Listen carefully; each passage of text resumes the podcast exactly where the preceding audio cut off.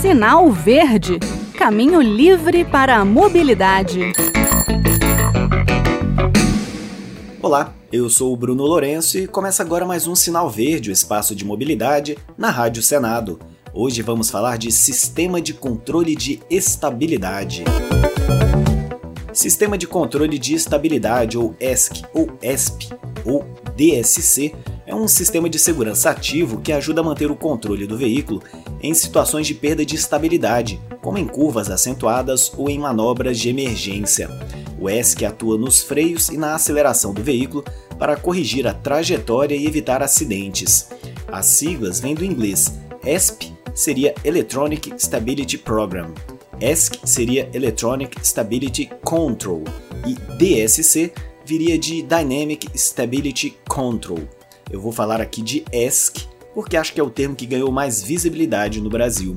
O ESC, o Sistema de Controle de Estabilidade, portanto, é composto por sensores que monitoram a velocidade das rodas, a direção do veículo e a inclinação do chassi. Esses sensores enviam informações para um computador que determina se o veículo está perdendo a estabilidade. Se isso acontecer, o computador atua nos freios e na aceleração das rodas para corrigir a trajetória. Pegando uma tradução aí do Boris Feldman do Autopapo. Se você entrar em uma curva pisando no acelerador mais do que devia, o carro tende a rabiar, derrapar lateralmente para o lado de fora da curva. O controle de estabilidade tem sensores que percebem essa tendência e evitam a derrapada, trazendo o carro de volta para a trajetória correta. Então imagine que você entrou em uma curva na velocidade adequada, mas um cachorro aparece na sua frente. O computador também vai ajudar a evitar a derrapada e a perda de controle do veículo.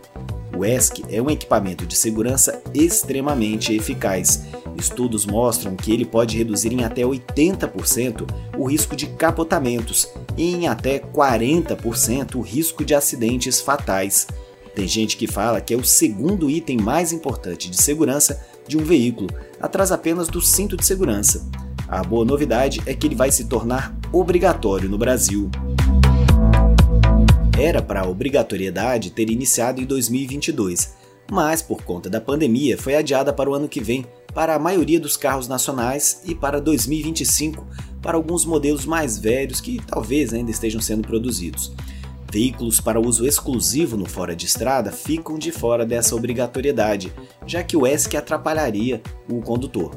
Aliás, tem gente que se incomoda com esse controle, mas geralmente para desabilitar é só apertar um botão no painel ou no computador de bordo.